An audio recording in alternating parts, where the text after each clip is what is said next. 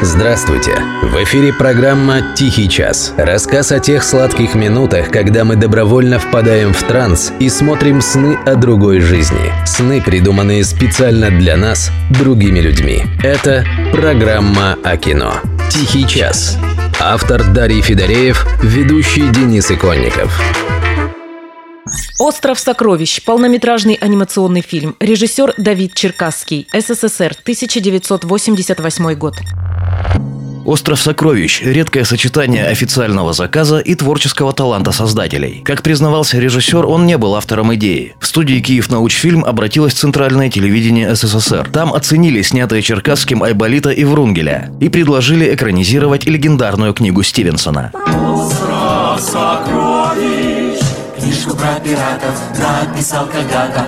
Остров сокровищ Роберт Льюис Стивенсон За дело творческая группа взялась с энтузиазмом, решив применить сразу целую охапку новаторских приемов. Летающую камеру, характерный внешний вид персонажей, вспыхивающие при ударах и взрывах надписи «Бум», «Бац» и «Тыдыщ». Новаторским было и совмещение натурных съемок и анимации. Если вы думаете, что авторами этого приема были создатели американского кролика Роджера, то ошибаетесь. Фильмы вышли одновременно.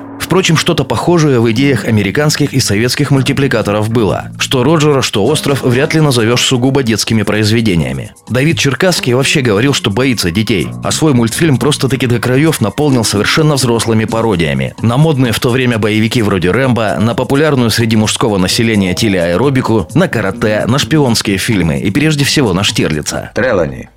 Туп, жаден, прожорлив, надменен, трусоват, ленив. Характер отсутствует.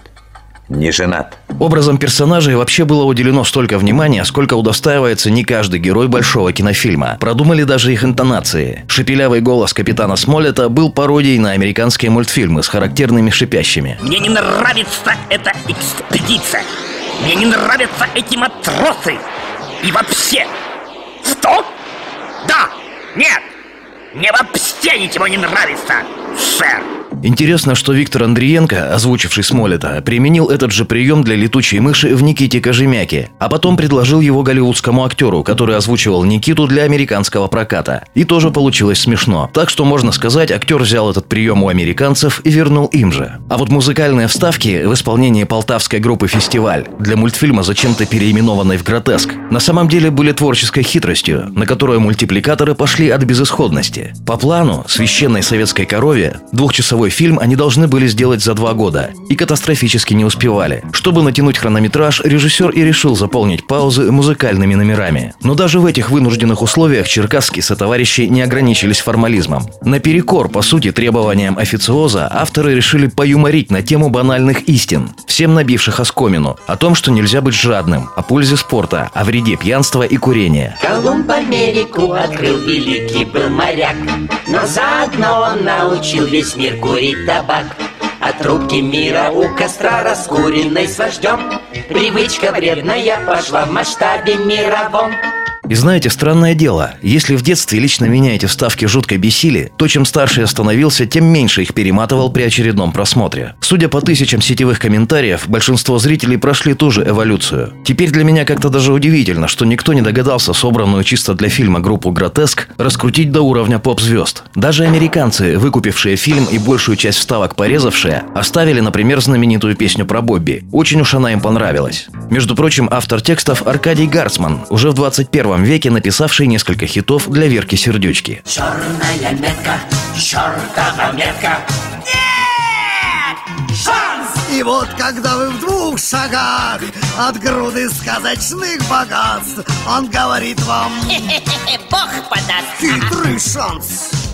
Текст этой песенки можно в какой-то мере назвать печальным пророчеством. Государственный заказ на большой мультфильм был последним шансом для советской мультипликационной школы показать, на что она способна. «Остров сокровищ» стал буквально последним ее крупным шедевром. И это не преувеличение. Многие знают, что советский Шерлок ценится даже в Англии, и памятник сыщику срисован с Ливанова. Но мало кто в курсе, что видеокассета с «Островом сокровищ» хранится в доме музея Роберта Льюиса Стивенсона в Эдинбурге. Такие дела.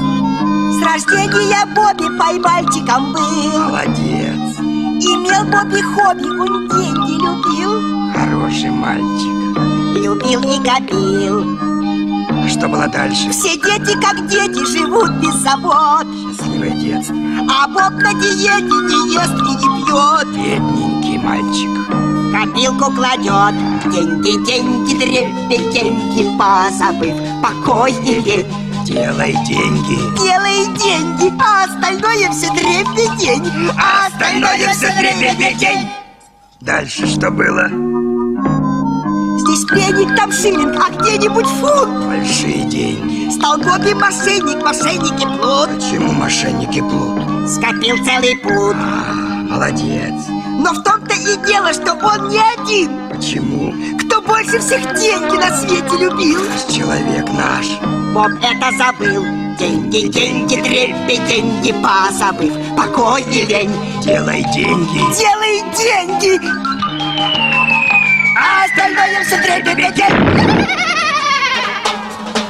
Эх, ходи, одноглазый. От